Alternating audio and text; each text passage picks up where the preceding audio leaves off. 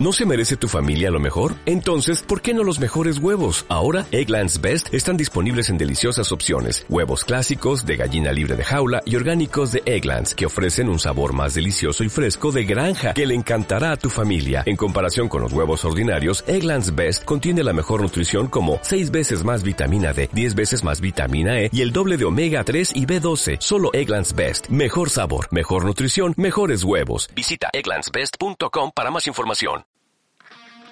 ¿Qué tal amigos? Muy buenos días, muy buenas tardes o buenas noches. Mi nombre es Lalo Guato, también conocido como Eduardo Hidalgo, y este es el episodio número 13 de la segunda temporada del podcast Los Libros del Guato.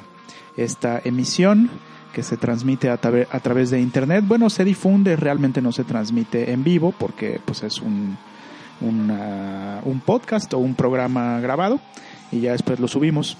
Eh, para que usted, querido radio escucha, lo escuche, valga la redundancia, cuando a usted mejor le parezca.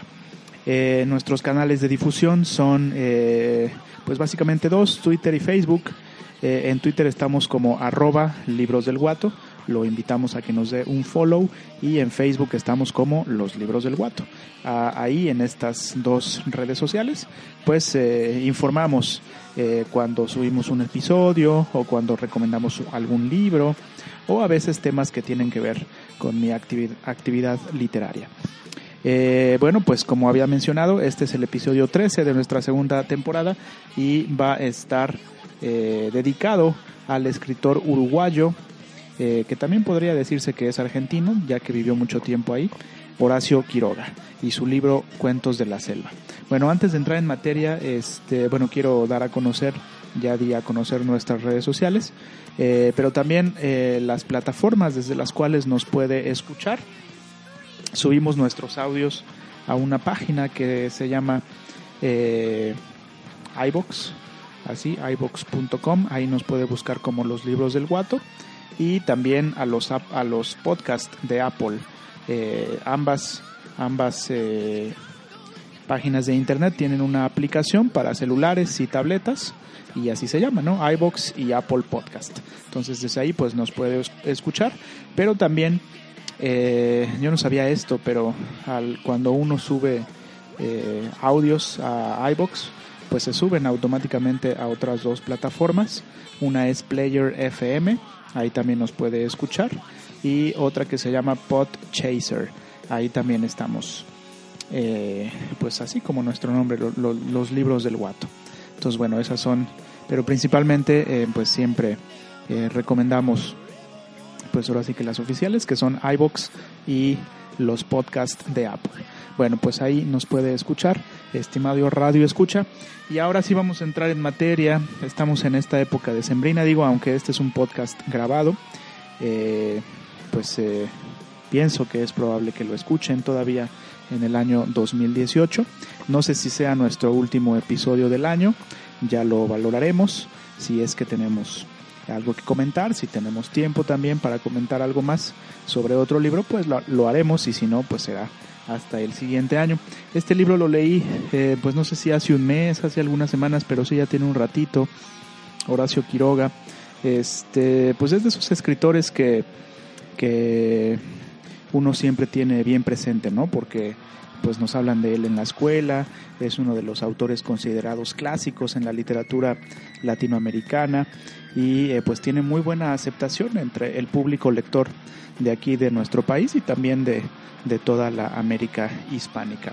Sin embargo, nunca lo había leído. La primera vez que me acerqué a él fue a través de, de, pues de internet, de, de una página que también tiene aplicación que se llama descargacultura.unam.mx la cual les recomiendo mucho que visite. Ahí encontrarán pues podcast, encontrarán música clásica, encontrarán lecturas de poemas, de cuentos, fragmentos de novelas, a veces leídos por lectores profesionales eh, y a veces por, eh, por sus mismos autores, claro, los que se encuentran vivos, ¿no? En el caso de Horacio Quiroga, pues no, evidentemente no, ya que murió en 1937, hace ya algunos años.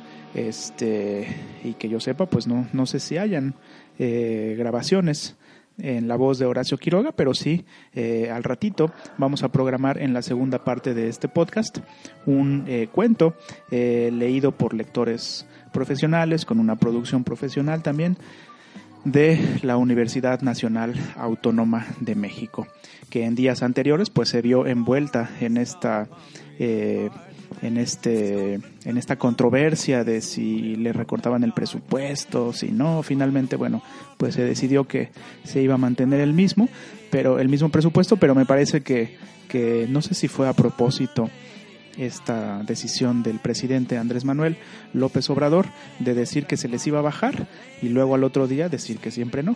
Pero en el inter de esa eh, decisión polémica, sin duda, del presidente, eh, pues se logró que los rectores, tanto de la UNAM como del POLI, no sé si de otras universidades, pero sería bueno que se unieran, pues se bajaron el sueldo, se unieron a la llamada austeridad republicana. Y ahora esta noticia de, de Rafael Moreno Valle y su esposa Marta Erika Alonso, bueno, pues es también muy controversial los temas políticos que suceden en nuestro país. Yo me reservo mi opinión, pero sí recomiendo que eh, estar bien informados, ¿no? No solo eh, digamos, de los medios tradicionales, sino de eh, pues personas quizá más, eh, más involucradas en estos temas que pueden darnos una pauta para tener una opinión más objetiva, si es que eso existe realmente. Pero bueno, pues en este podcast no nos metemos en política, tenemos nuestras ideas, tenemos nuestra posición, claro está. Sin embargo, pues nos dedicamos más a los libros y concretamente a la literatura, aunque a veces también un poquito a la filosofía, pero más más a la literatura.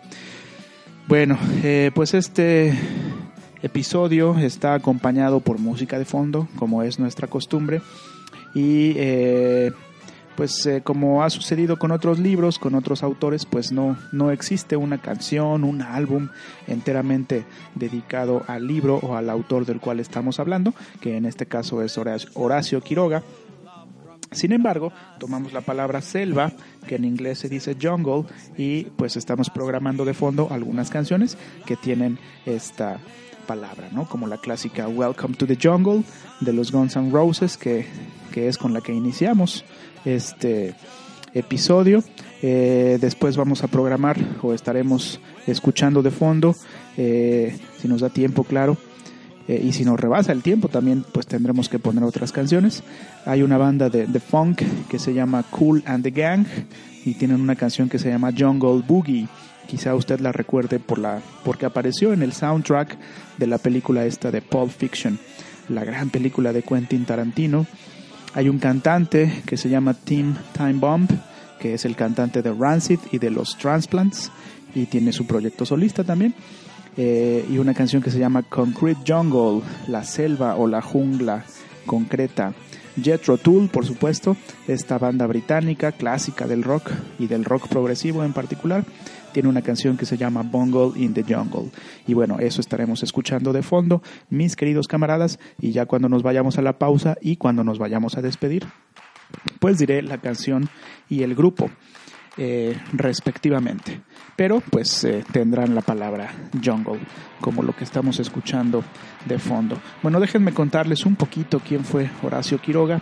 Quizás sea eh, un tanto innecesario, ya que como les decía hace rato, pues es un escritor bien, bien conocido, aunque bueno, por si alguien no ha escuchado de él, pues aquí damos algunos datos meramente biográficos.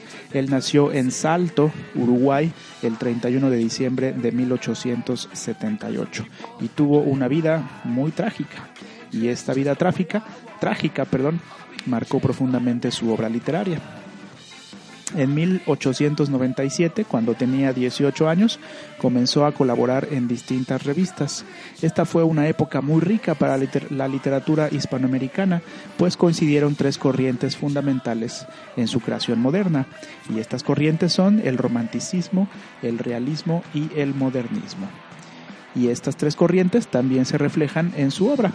Bueno, en 1901, el segundo, no, el primer año del siglo XX, publicó su primer libro que se llamó Los arrecifes de coral. Y eh, es un libro que está conformado por cuentos, poemas y prosa poética. también en ese mismo año de 1901, eh, pues inició, digamos, la tragedia que marcó su vida, ya que accidentalmente mató a su amigo, un poeta que se llamaba Federico Ferrando. Se le escapó un tiro de un arma que ambos examinaban. Cuenta la leyenda, cuenta la biografía de Horacio Quiroga que, que, este amigo este, eh, acordó batirse en duelo pues con un contrincante, ¿no? No recuerdo el motivo, alguna vez lo leí, pero sinceramente no lo recuerdo. Si usted eh, quiere enterarse, le recomiendo que, lo google, está ahí todo en, pues en internet, eh, en Wikipedia también. Pero bueno, el chiste es que el amigo de Horacio Quiroga iba a tener un duelo. Ya vio usted que antes los conflictos, los problemas, pues se resolvían a punta de balazos, ¿no? Este, un hombre retaba a otro a un duelo y pues el que moría perdía y el que vivía pues ganaba. Así se resolvían los conflictos y esa época le tocó aún vivirla a Horacio Quiroga, no a él directamente, sino como decía hace rato, a uno de sus amigos, el poeta Federico Ferrando. Entonces, para ayudarle, eh, pues Horacio Quiroga lo, eh, le dijo, no, pues yo te echo la mano, yo te, este, limpio el arma, te ayudo a examinarla, que no sé qué. Y en eso, estaban cuando eh, Horacio Quiroga tenía pues el arma en sus manos, la estaba examinando y madres, se le salió un tiro, le dio en la cara a su amigo y pues lo mató, lo cual pues evidentemente no se le desea a nadie y es una verdadera tragedia. La primera eh, en su vida, bueno, no, no la primera porque este, pues no, no tuvo padre o murió, más bien dicho, su padre cuando Quiroga era, era pues un niño y vivió más bien con su padrastro. Eh, bueno, eh, este, este hecho hizo que a partir de ese entonces, de la muerte de su amigo Federico Ferrando, Quiroga comenzó a verse a sí mismo como víctima de un destino adverso que lo perseguiría siempre, y parece ser que así fue. Y bueno, esto se convirtió en una conducta maniática que afectó no solo su literatura, sino su vida personal. Eh, Horacio Quiroga, como pensaba que la tragedia siempre lo perseguía, pues trataba de cuidarse de eso, ¿no? Y pues terminó aislándose en, en la selva, de ahí que hayan nacido estos cuentos, ¿no? Originalmente eh, eh, los pensó como para sus hijos, escribírselos para sus hijos, cuentos para niños, pero bueno, tienen temas, pues ¿cómo decirlo? Eh, pues a veces muy oscuros que tienen que ver con, con, el salvajismo propio de la selva, con la naturaleza propia de la selva, con la violencia, con el terror, pero bueno, de eso hablaremos un poquito más adelante. Eh, en 1903 partió de expedición con Leopoldo Lugones, uno de los poetas argentinos más importantes, más célebres, y esta experiencia lo ató estrechamente a la fuerza de la selva sus habitantes y la fauna terrible. Esta expedición, por supuesto, fue a la selva con Leopoldo Lugones. Eh, a diferencia del común de los escritores de su tiempo, Horacio Quiroga quiso ser ejemplo de hombre de acción y de ideas, dispuesto a realizar tareas de gran esfuerzo físico, así como actividades que exigían gran concentración intelectual. Por lo tanto, no solo quiso escribir sobre la selva, sino vivir en ella en un aislamiento casi absoluto. Y esto tiene que ver, eh, pues por supuesto, por la, eh, con la fascinación que le provocó la selva, pero también, como decíamos hace rato, por esta obsesión, ¿no? Que creía que la tragedia lo perseguía y bueno, pues trató de aislarse en la medida de lo posible para evitarla. Desafortunadamente, pues no, no la evitó. Eh, su, esta visión de que era una víctima y de compromiso con su pensamiento y con su vida hicieron que el infortunio continuara en su vida. Eh, pues a la par que su trabajo literario maduraba, sus relaciones cercanas se deterioraban. Su primera esposa se suicidó y la segunda lo abandonó. Esto último marcó el final para Quiroga, ya que su salud se deterioró rápidamente y el 18 de febrero de 1937 se suicidó, algunas horas después de que los médicos le confirmaron que tenía cáncer. Y bueno, pues esa es una brevísima, brevísima geografía, biografía, perdón, bueno, hechos biográficos, no una biografía tal cual de Horacio Quiroga.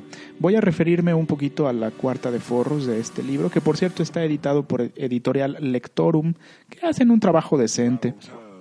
La verdad es que sus ediciones no, no son bonitas, incluso sus portadas, pues la mera verdad, a mí me parecen medio chafas, medio feas. Creo que no tienen algún buen diseñador de portadas de sus colecciones. Sin embargo, pues lo importante pues es lo, lo de adentro, ¿no? Eh, los textos están bien formados, están bien cuidados. Eh, parece ser que no se les va este este, las conocidas erratas, errores ortográficos o de otro tipo, pero sí los exteriores están bastante pinches, para serles sincero. Lo bueno es que cuestan muy baratos. Este me costó 49 pesos, 50 pesos, de la editorial Lectorum, eh, la cual recomiendo, por supuesto, a pesar de que sus portadas están medio feas.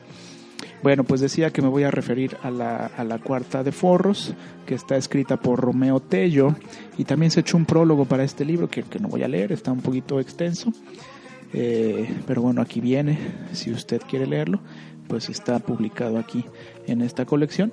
Eh, pero voy a decir quién es. Romeo Tello es maestro en letras iberoamericanas con especialización en literatura brasileña por la Facultad de Filosofía y Letras de la UNAM en donde imparte literatura iberoamericana y además es traductor del portugués. Bueno, pues esto nos dice Romeo Tello en la Cuarta de Forros. Dice que desde el descubrimiento de nuestro continente y hasta por lo menos la primera mitad del siglo XX, América y lo americano constituyeron uno de los principales temas de los que se ocuparon los escritores hispanoamericanos. Luego de las guerras de independencia, estas reflexiones tomaron dos cauces. Se, exaltó la patria al mismo tiempo que se cantaba a la libertad de manera grandilocuente. O bien se reflexionó sobre los múltiples obstáculos que se le presentaban a las jóvenes naciones para llegar a coincidir con los ideales de civilización europeos, cauce en el que sobresalieron Domingo Faustino Sarmiento, José Eustacio Rivera, Rómulo Gallegos y Horacio Quiroga. A continuación, el autor, o más bien dicho el prologuista, Romeo Tello, habla un poquito de la obra eh, o de los temas de la obra de Horacio Quiroga. Y nos dice que, nos cuenta que el amor, la locura y la muerte, junto con el tema de la selva, constituyen los temas centrales de la obra de Horacio Quiroga quien además los expresó de forma compleja y utilizando un género literario que siempre había, se había considerado como menor en América Latina, el cuento. Y esto es bastante, bastante cierto, a pesar de que hay una tradición cuentística muy rica en nuestro país y en nuestro continente, eh, bueno, pues se le veía eh, en el siglo XIX, en el XVIII y también más atrás, pues se le veía como algo menor, ¿no? Incluso esta expresión de hacerle al cuento, pues indica eso, ¿no? Como hacerte pendejo, como hacer que haces algo pero no lo haces realmente, como hacer que estudias pero no estudias, como hacer que trabajas pero no, no trabajas, hacerle al cuento, ¿no? Tiene hasta la fecha esta expresión, pues ese, ese, ese mote de, o ese carácter de, de despectivo, ¿no? La expresión. Sin embargo, es un cuento, perdón, es un género muy importante dentro de la, literatura. La narrativa eh, se compone de novelas y de cuentos, entonces es pues digamos como parte fundamental de eh, pues de este, de este arte al que llamamos literatura. A Horacio Quiroga le, tocó ser heredero de los eh, grandes escritores decimonónicos, es decir, del siglo XIX, que revitalizaron y revaloraron este arte, este ejercicio de escribir cuentos y pues ahora son considerados clásicos. Y me refiero por supuesto a Edgar Allan Poe, a Guy de Maupassant, a Anton Chekhov y a Rudyard Kipling, a quienes él mismo reconoció reconoció, perdón, como sus maestros. Entonces tomó la tradición esta de, de retomar el género cuentístico en el siglo XIX y en el XX, en el caso de Horacio Quiroga, y eh, pues como dije hace rato, lo revitalizó y ahora se considera uno de los maestros del género.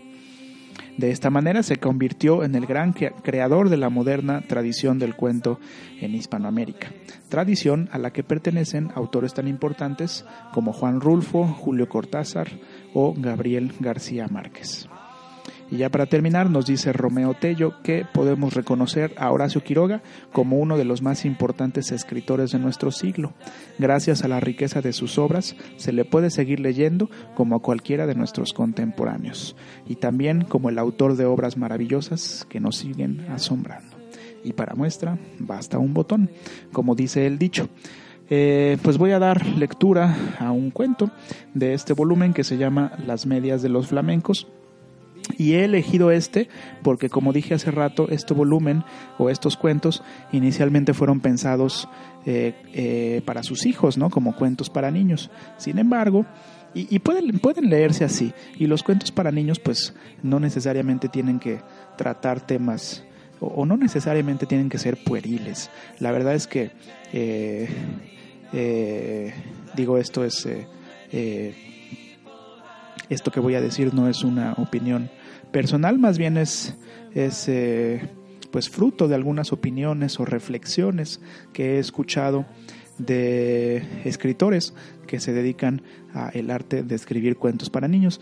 Eh, lo consideran aún más difícil que escribir cuentos. Si escribir un cuento es ya de por sí una tarea este, complicada porque tiene que estar, tiene que ser breve, ¿no? De entrada, la definición del cuento, pues es, es la brevedad tiene que tratar un tema en concreto, a diferencia de la novela, ¿no? que es más extensa y por lo tanto te permite, eh, pues, eh, digamos, una libertad un poco mayor que la que te permite el cuento. Entonces el cuento, por su brevedad, pues tiene que tratar el tema de manera muy específica, no tiene que sobrar nada, tiene que tener eh, lo necesario para crear una historia completa en unas cuantas páginas. Y bueno, eso no es, no es eh, tarea eh, fácil. en mi experiencia también como escritor de cuentos, pues puedo corroborarlo. Sin embargo, pues como decía hace rato, me, baso en las opiniones y en las reflexiones de, de, otros escritores, cuentistas reconocidos, como el propio Horacio Quiroga. Y bueno, todo este paréntesis era para decir que no porque sean cuentos para niños no los podamos disfrutar nosotros, sino todo lo contrario. Pero bueno, ya verá usted que el tema, eh, pues bien puede ser considerado como, como literatura para niños o literatura infantil, que en este caso, repito, no quiere decir que sea pueril, porque a veces se piensa en los niños como, pues como seres humanos que, que, que, que, que por su edad aún no tienen capacidad para entender ciertos temas. Yo opino lo contrario, creo que a veces pues debe tratárseles como seres inteligentes, como lo que son. Y bueno, prueba de ello es este cuentito que se llama Las medias de los flamencos. Y digo cuentito no porque sea un adjetivo despectivo, sino porque eh, pues es, pues no bastante, pero sí es breve. Y eh, en la segunda parte de este podcast eh, vamos a poner un cuento que en la lectura, en la voz de lectores profesionales, ya no en mi voz, este, pues como para dar este contraste, ¿no? Eh, en la obra de Horacio Quiroga se encuentran tanto cuentos para niños como el que voy a leer a continuación, como los otros, ¿no? que podríamos decirle o llamarles pues cuentos pues no sé si normales o cuentos para adultos o como usted como usted les quiera llamar. Y eso con el objetivo de mostrar estas dos caras de la obra de Horacio Quiroga la literatura infantil y la literatura pues para adultos. Bueno esto se llama las medias de los flamencos y dice así.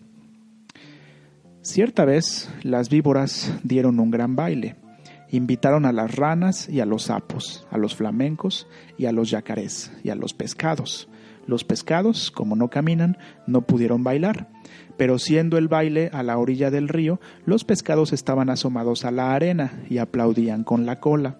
Los yacarés, para adornarse bien, se habían puesto en el pescuezo un collar de bananas y fumaban cigarros paraguayos.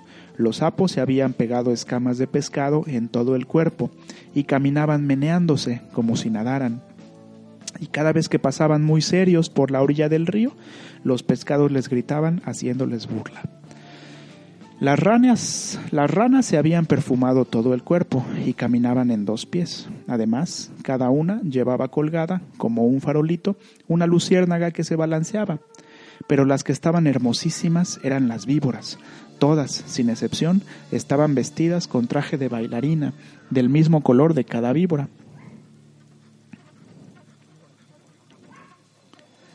Las víboras coloradas llevaban una pollerita de tul colorado, las verdes una de tul verde, las amarillas otra de tul amarillo, y las yararás una pollerita de tul gris pintada con rayas de polvo de ladrillo y ceniza, porque así es el color de las yararás. Y las más espléndidas de todas eran las víboras de coral, que estaban vestidas con larguísimas gasas rojas, blancas y negras, y bailaban como serpentinas cuando las víboras danzaban y daban vueltas apoyadas en la punta de la cola, todos los invitados aplaudían como locos. Solo los flamencos, que entonces tenían las patas blancas y tienen ahora como antes la nariz muy gruesa y torcida, solo los flamencos estaban tristes, porque como tienen muy poca inteligencia, no habían sabido cómo adornarse. Envidiaban el traje de todos, y sobre todo el de las víboras de coral cada vez que una víbora pasaba por delante de ellos, coqueteando y haciendo ondular las gasas de serpentinas, los flamencos se morían de envidia. Un flamenco dijo entonces, yo sé lo que vamos a hacer. Vamos a ponernos medias coloradas, blancas y negras, y las víboras de coral se van a enamorar de nosotros. Y levantando todos juntos el vuelo, cruzaron el río y fueron a golpear en un almacén del pueblo. Tan, tan, pegaron con las patas. ¿Quién es? respondió el almacenero. Somos los flamencos. ¿Tienes medias coloradas, blancas y negras?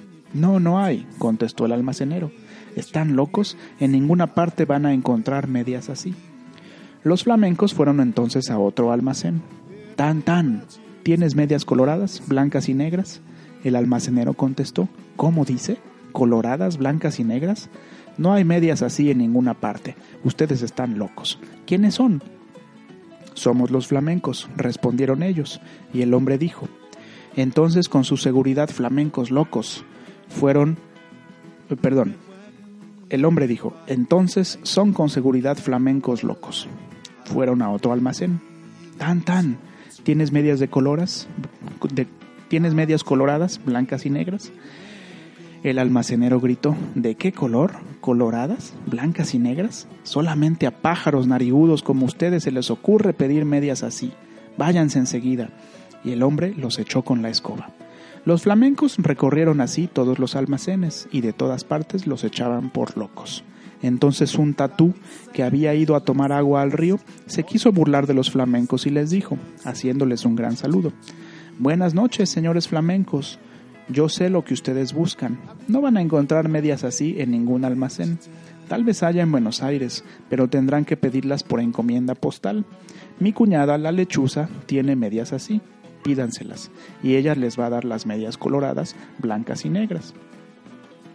Los flamencos le dieron las gracias y se fueron volando a la cueva de la lechuza y le dijeron, Buenas noches, lechuza, venimos a pedirte las medias coloradas, blancas y negras. Hoy es el gran baile de las víboras, y si nos ponemos estas medias, las víboras de coral se van a enamorar de nosotros. Con mucho gusto, respondió la lechuza. Esperen un segundo y vuelvo enseguida. Y echando a volar, dejó solos a los flamencos, y al rato volvió con las medias. Pero no eran medias, sino cueros de víboras de coral, lindísimos cueros recién sacados a las víboras que la lechuza había cazado. Aquí están las medias, les dijo la lechuza. No se preocupen por nada, sino de una sola cosa. Bailen toda la noche, bailen sin parar un momento, bailen de costado, de pico, de cabeza, como ustedes quieran, pero no paren un momento, porque en vez de bailar, van entonces a llorar. Pero los flamencos, como son tan tontos, no comprendían bien qué gran peligro había para ellos en eso, y locos de alegría se pusieron los cueros de las víboras de coral como medias, metiendo las patas dentro de los cueros, que eran como tubos, y muy contentos se fueron volando al baile. Cuando vieron a los flamencos con sus hermosísimas medias, todos les tuvieron envidia. Las víboras querían bailar con ellos, únicamente, y como los flamencos no dejaban un instante de mover las patas, las víboras no podían ver bien de qué estaban hechas aquellas preciosas medias. Pero poco a poco, sin embargo, las víboras comenzaron a desconfiar. Cuando los flamencos pasaban bailando al lado de ellas, se agachaban hasta el suelo para ver bien. Las víboras de coral, sobre todo, estaban muy inquietas No esperaban la vista de las medias y se agachaban también tratando de tocar con la lengua las patas de los flamencos, porque la lengua de las víboras es como la mano de las personas. Pero los flamencos bailaban y bailaban sin cesar, aunque estaban cansadísimos y ya no podían más. Las víboras de coral que conocieron esto, pidieron enseguida a las ranas sus farolitos, que eran bichitos de luz, y esperaron todas juntas a que los flamencos se cayeran de cansados.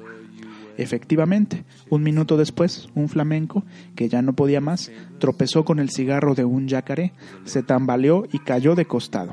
Enseguida, las víboras de coral corrieron con sus farolitos y alumbraron bien las patas del flamenco, y vieron qué eran aquellas medias, y lanzaron un silbido que se oyó desde la otra orilla del Paraná.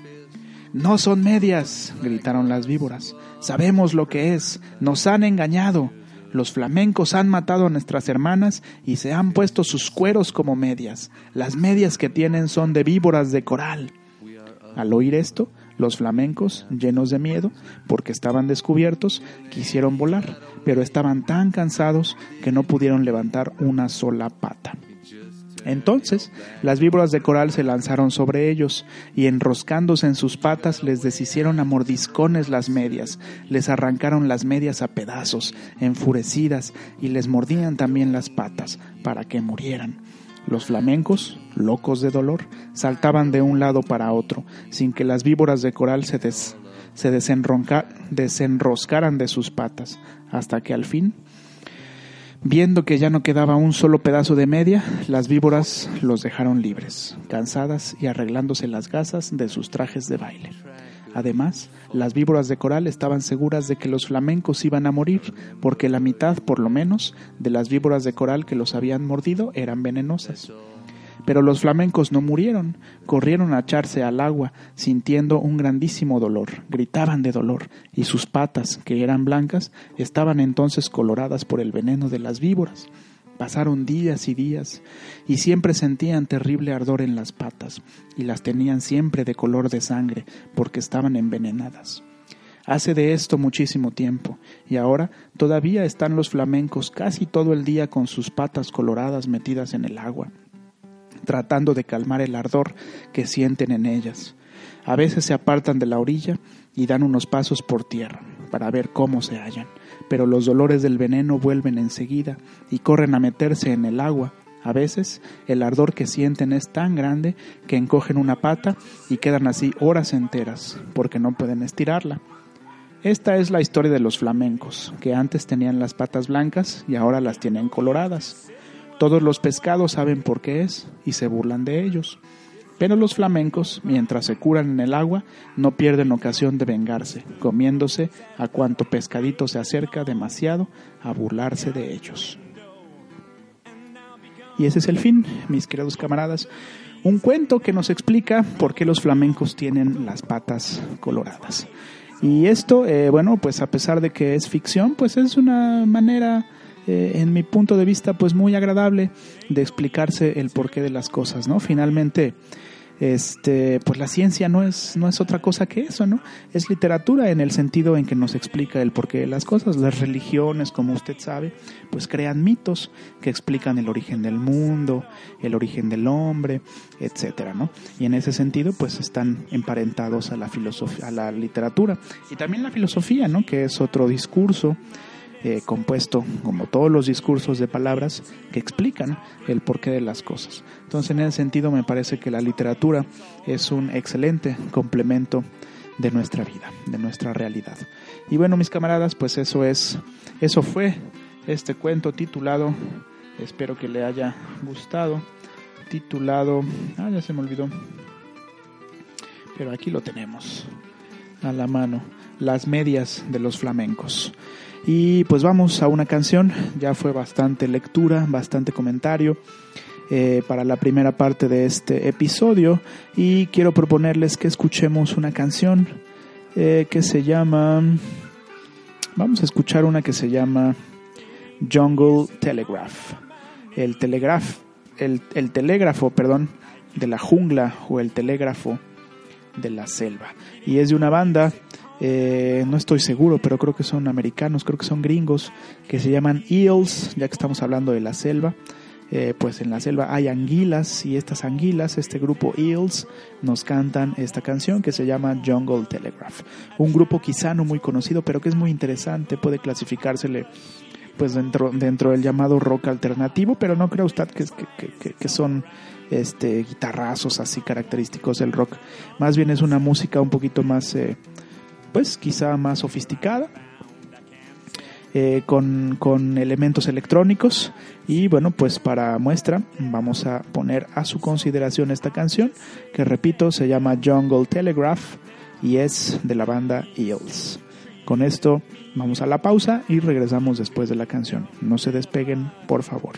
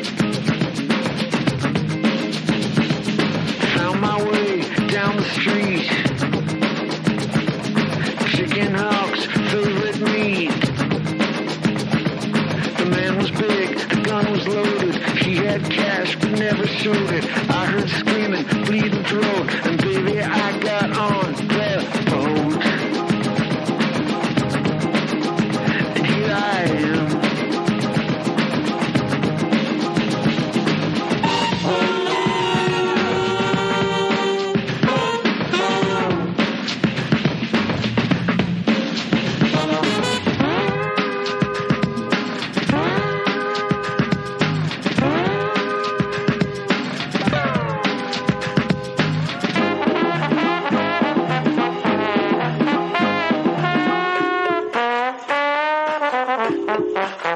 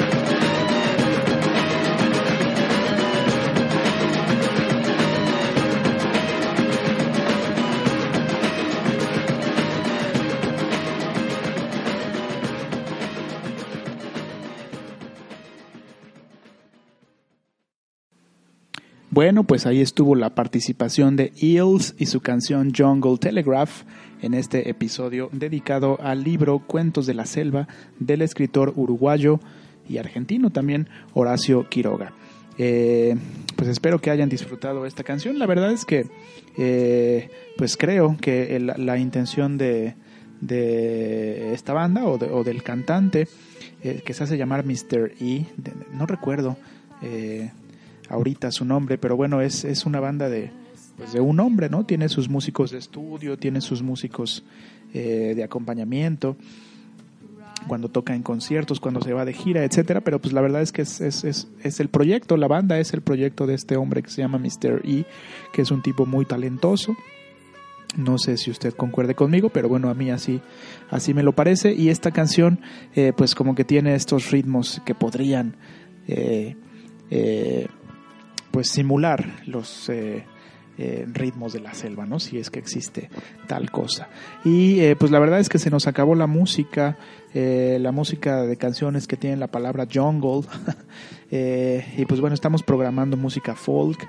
Ahorita suena de fondo un cover que hizo Steve Howe a una gran canción de Bob Dylan. Steve Howe es, como usted sabe, el guitarrista de la banda Yes y bueno, pues es, es admirador de la obra de Bob Dylan. E hizo un disco que se llama Portraits of Bob Dylan, retratos de Bob Dylan. Eh, y pues son covers. Y esta canción se llama It's All Over Now, Baby Blue. Ya acabó todo dice Bob Dylan en la voz de Steve Howe. Bueno, no en la voz porque pues eh, no es eh, Steve Howe el que canta, más bien es eh, Steve Howe el que toca la guitarra y el que ideó este proyecto de hacer un disco de covers. Y bueno, estamos escuchando de fondo. Y esta canción nos va a permitir presentar la siguiente parte de este podcast que como ya había anticipado es un cuento de Horacio Quiroga. Este cuento lo puede escuchar, pues evidentemente aquí en este episodio, pero lo tomamos de esta aplicación, esta página de internet a la que ya me referí hace rato, que se llama descargacultura.unam.mx. De verdad les recomiendo mucho que la visiten si les gusta la literatura, la música clásica, este, la filosofía, también tienen una que otra cosita, pero en general son eh, pues, pues está muy, muy, muy enfocada a la literatura. Es una excelente opción para escuchar podcast, para escuchar cuentos, poemas, fragmentos de novelas, conferencias también a veces que tienen que ver con la literatura, con la historia, con el arte, con la filosofía, entre otros temas, entre las llamadas humanidades, para englobar todo en un solo concepto. Eh, y bueno, este cuento se llama, eh, es de mis favoritos, de hecho yo lo conocí eh, por este cuento, nunca lo había leído eh, y lo primero que escuché de él, no leí, sino que lo escuché en este podcast que voy a reproducir a continuación, se llama El almohadón de plumas y es un cuento, ay, en mi punto de vista, pues que es, eh, tiene un final pues terrible, tiene un final espantoso, pero bueno, no me voy a adelantar. si lo conoce, pues quizá concuerde conmigo en que el final es espantoso, no en el sentido de que es una mierda, sino que causa horror, ¿no?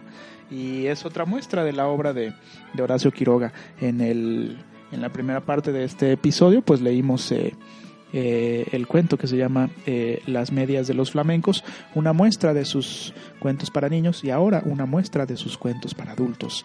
Espero que le guste, estimado Radio Escucha. Esto es El almohadón de plumas de Horacio Quiroga, cortesía de descargacultura.com.mx. Regresamos después de este cuento. No se despeguen, por favor.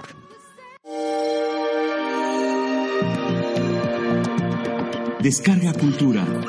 Punto UNAM.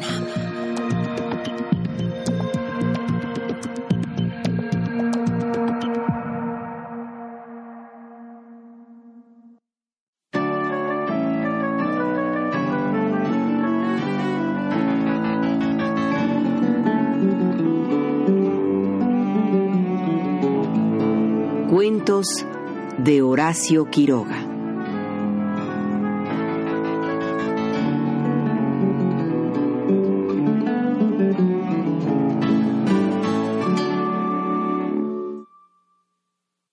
El almohadón de plumas. Su luna de miel fue un largo escalofrío. Rubia, angelical y tímida, el carácter duro de su marido heló sus soñadas niñerías de novia. Ella lo quería mucho. Sin embargo, a veces con un ligero estremecimiento, cuando volviendo de noche juntos por la calle, echaba una furtiva mirada a la estatura de Jordán, mudo desde hacía una hora. Él, por su parte, la amaba profundamente sin darlo a conocer. Durante tres meses, se habían casado en abril, vivieron una dicha especial. Sin duda, hubiera ella deseado menos severidad en ese rígido cielo de amor, más expansiva e incauta ternura. Pero el impasible semblante de su marido la contenía siempre. La casa en que vivían influía un poco en sus estremecimientos. La blancura del patio silencioso, frisos, columnas y estatuas de mármol producía una otoñal impresión de palacio encantado. Dentro, el brillo glacial del estuco, sin el más leve rasguño en las altas paredes, afirmaba aquella sensación de desapacible frío. Al cruzar de una pieza a otra, los pasos hallaban eco en toda la casa, como si un largo abandono hubiera sensibilizado su resonancia.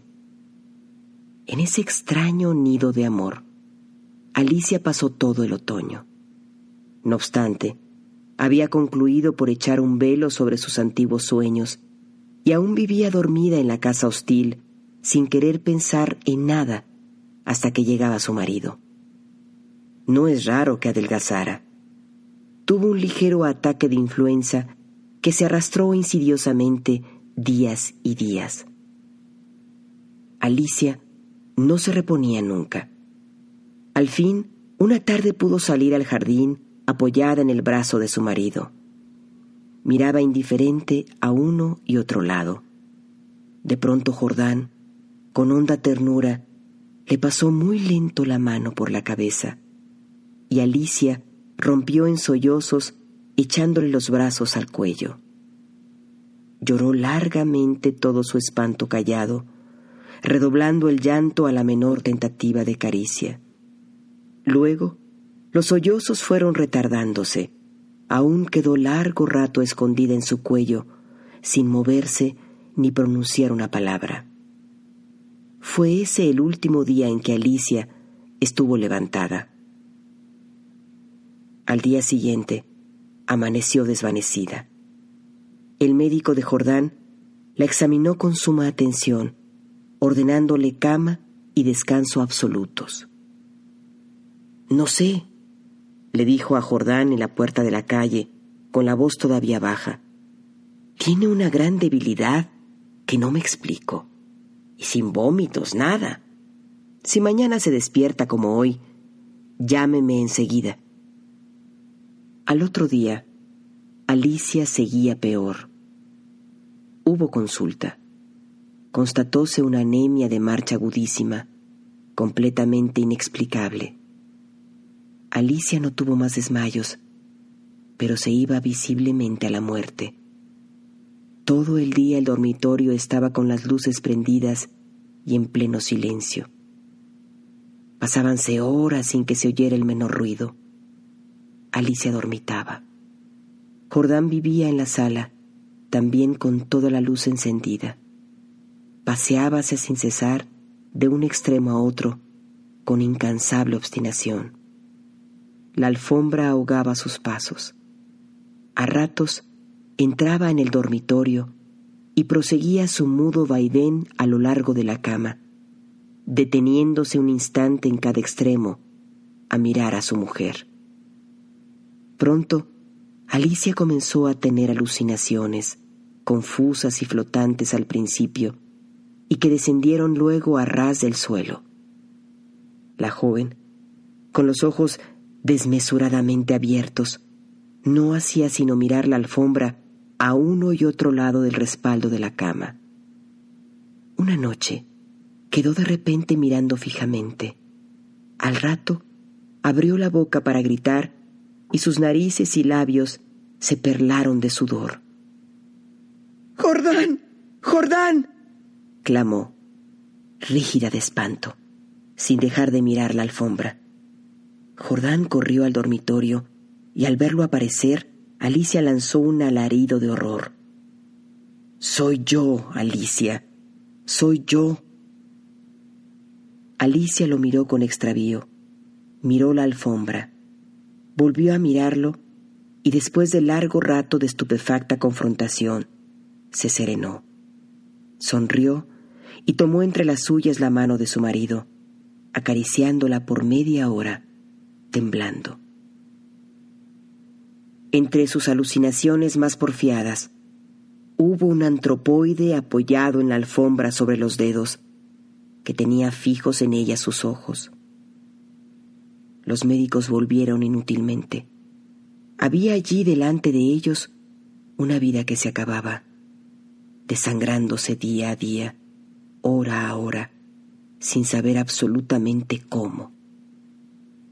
En la última consulta, Alicia yacía en estupor, mientras ellos pulsaban, pasándose de uno a otro la muñeca inerte. La observaron largo rato en silencio y siguieron al comedor. Se encogió de hombros desalentado su médico. Es un caso serio. Poco hay que hacer. Solo eso me faltaba, resopló Jordán, y tamborileó bruscamente sobre la mesa. Alicia fue extinguiéndose en su delirio de anemia, agravado de tarde, pero remitía siempre en las primeras horas. Durante el día no avanzaba su enfermedad, pero cada mañana amanecía lívida, en síncope casi. Parecía que únicamente de noche se le fuera la vida en nuevas oleadas de sangre. Tenía siempre al despertar la sensación de estar desplomada en la cama con un millón de kilos encima. Desde el tercer día, este hundimiento no la abandonó más. Apenas podía mover la cabeza. No quiso que le tocaran la cama, ni aun que le arreglaran el almohadón.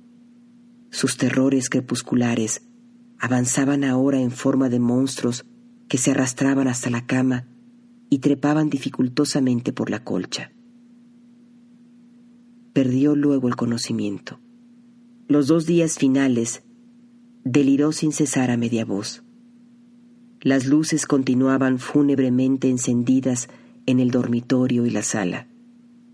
En el silencio agónico de la casa, no se oía más que el delirio monótono que salía de la cama y el sordo retumbo de los eternos pasos de Jordán. Alicia murió por fin. La sirvienta, cuando entró después a deshacer la cama, sola ya, miró un rato extrañada el almohadón. Señor, llamó a Jordán en voz baja. En el almohadón hay manchas que parecen de sangre. Jordán se acercó rápidamente y se dobló sobre aquel. Efectivamente, sobre la funda, a ambos lados del hueco que había dejado la cabeza de Alicia, se veían manchitas oscuras. Parecen picaduras, murmuró la sirvienta, después de un rato de inmóvil observación. Levántelo a la luz, le dijo Jordán. La sirvienta lo levantó pero enseguida lo dejó caer y se quedó mirando a aquel lívida y temblando. Sin saber por qué, Jordán sintió que los cabellos se le erizaban. ¿Qué hay? murmuró con voz ronca. Pesa mucho, articuló la sirvienta sin dejar de temblar. Jordán lo levantó. Pesaba extraordinariamente. Salieron con él y sobre la mesa del comedor, Jordán cortó funda y envoltura de un tajo. Las plumas superiores volaron y la sirvienta dio un grito de horror con toda la boca abierta, llevándose las manos crispadas a los bandos. Sobre el fondo, entre las plumas, moviendo lentamente las patas velludas, había un animal monstruoso, una bola viviente y viscosa, estaba tan hinchado que apenas se le pronunciaba la boca. Noche a noche, desde que Alicia había caído en cama, había aplicado sigilosamente su boca, su trompa, mejor dicho, a las sienes de aquella, chupándole la sangre. La picadura era casi imperceptible. La remoción diaria del almohadón sin duda había impedido al principio su desarrollo pero desde que la joven no pudo moverse, la succión fue vertiginosa. En cinco días, en cinco noches, había vaciado a Alicia. Estos parásitos de las aves, diminutos en el medio habitual, llegan a adquirir en ciertas condiciones proporciones enormes. La sangre humana parece serles particularmente favorable, y no es raro hallarlo en los almohadones de pluma.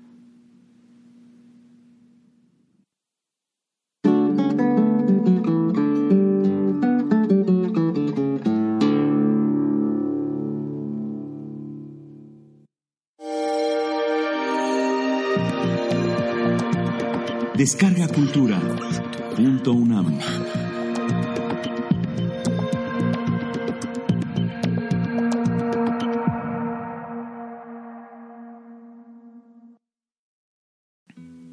Bueno, mis queridos camaradas, pues eso fue El almohadón de plumas, este cuento de Horacio Quiroga, que como decía hace rato, pues es un cuento que, que tiene un final, en mi opinión, espeluznante, un final terrible, que causa Ay, la primera vez que yo lo escuché, este, y no lo había leído, ¿eh? pero la, la, primera vez que yo lo escuché sí me causó mucho, mucho horror, ¿no? Esto de que eh, pues estos insectos le hayan comido pues el cerebro, ¿no? Los sesos, eh, pues lo que está dentro de nuestro cráneo, ¿no?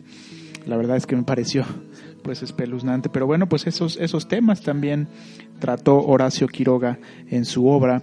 Este, antes de que se me olvide, quiero reconocer que dije una pendejada, la cagué hace rato. Antes del cuento dije que era descargacultura.com.mx, pero no, eso es una estupidez. Es más bien descargacultura.unam.mx. De cualquier manera, si usted lo googlea, si, si, si googlea Descarga Cultura UNAM, o algo así, pues le va a aparecer esta página correctamente y no las pendejadas que yo dije aquí en este episodio. También tiene una aplicación, funciona para Android, para, para iOS, eh, para la plataforma de iOS o iOS. Este pues el software de, los productos de Apple. Eh, no sé si para los teléfonos de Windows supongo que sí pero bueno, eh, si no, pues siempre, siempre se puede visitar en internet descargacultura.unam.mx y pues nos despedimos camaradas, esto es todo por el día de hoy. Eh, estamos escuchando, nos estamos despidiendo con esta canción de fondo que se llama Susan o Susan de Leonard Cohen, este gran cantante de, música rock, de música folk, que fue también un poeta que murió ya hace un par de años, tres años, si no mal recuerdo el buen Leonard Cohen, canadiense de Montreal. Este, porque bueno, decía hace rato que se nos acabó, se nos acabaron las canciones con la palabra jungle.